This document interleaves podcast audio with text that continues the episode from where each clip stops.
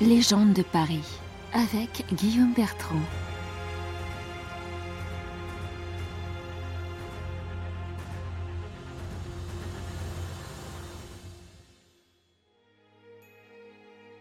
Depuis des siècles, Paris a gagné la réputation d'être la ville de l'amour et la capitale du romantisme.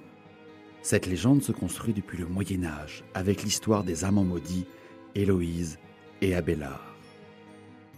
Notre histoire commence 50 ans avant le début du chantier de Notre-Dame, alors encore cathédrale Saint-Étienne. En ce début de XIIe siècle, au neuf quai aux Fleurs vivait Fulbert, un chanoine de la cathédrale, et sa nièce Héloïse.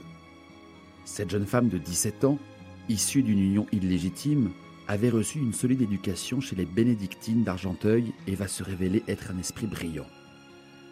Elle étonne par sa maîtrise du latin, du grec, de l'hébreu, des auteurs antiques et va même être autorisée à suivre des études dans les arts libéraux.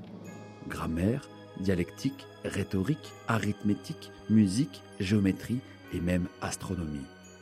Cursus normalement réservé aux garçons.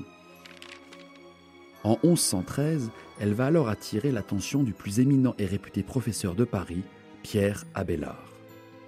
Membre du clergé, dialecticien redoutable, théologien brillant à l'esprit libertin, Abélard souhaite ajouter cette jeune femme, aussi belle qu'érudite, à sa longue liste de conquêtes. Abélard prend pension chez Fulbert, au motif de devenir son précepteur particulier. Alors que l'élève envoûte le professeur par la finesse de son esprit et la beauté de son visage, Héloïse et Abélard vont rapidement succomber l'un à l'autre. Ils entretiendront une liaison qui sera tant intellectuelle que sexuelle, où l'érudition fine se mêlera à la passion crue. Les deux amants vivent leur passion secrète jusqu'en 1116, quand Fulbert les surprend comme Mars et Vénus au moment où Héloïse révèle sa grossesse. Abélard la met donc à l'abri dans sa famille bretonne, à qui ils confieront leur fils à naître, Astrolabe. Abélard consent à ramener Héloïse à son oncle, mais celui-ci exige un mariage, malgré les protestations de celle-ci, elle qui est une chantre de l'amour libre et de surcroît sait qu'un mariage briserait la carrière d'Abélard. Mais sous la pression de Fulbert, les deux amants finissent par se marier en secret dans la chapelle Saint-Aignan. Et bien que tout le monde sache qu'Abélard escalade le mur du couvent d'Argenteuil où s'est réfugiée Héloïse, les époux jouent au célibat en public pour préserver les apparences. Apprenant cette mascarade, Fulbert, ulcéré, fait engager deux bouchers en août 1117 afin d'arrêter Abélard et de lui hoster les génitoires, autrement dit, de lui trancher les testicules. Fulbert sera démis de ses fonctions pour avoir mutilé le clerc le plus réputé de son temps.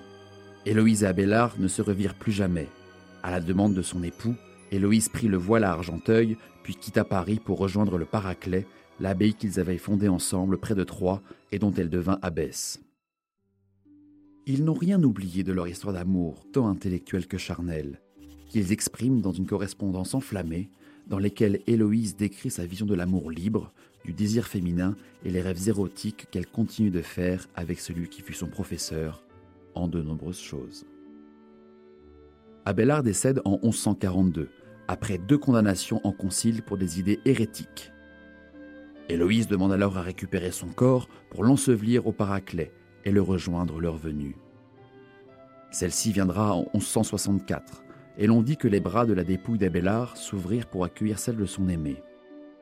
Ils feront leur grand retour à Paris en 1817 au cimetière du Père-Lachaise afin de promouvoir ce cimetière boudé par les Parisiens depuis son ouverture en 1804.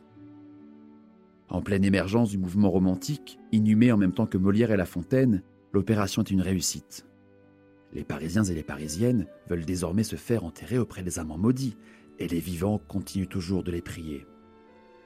De nombreuses roses, bougies, fleurs, prières leur sont régulièrement adressées car de tout temps, l'on dit que si à Paris vous cherchez l'amour ou que vous souhaitez bénir votre romance, c'est bien à Héloïse et Abélard que vous devez adresser vos doléances. Découvrez toutes les légendes de Paris par Guillaume Bertrand aux éditions Webedia Books et écoutez les épisodes du podcast sur toutes les plateformes.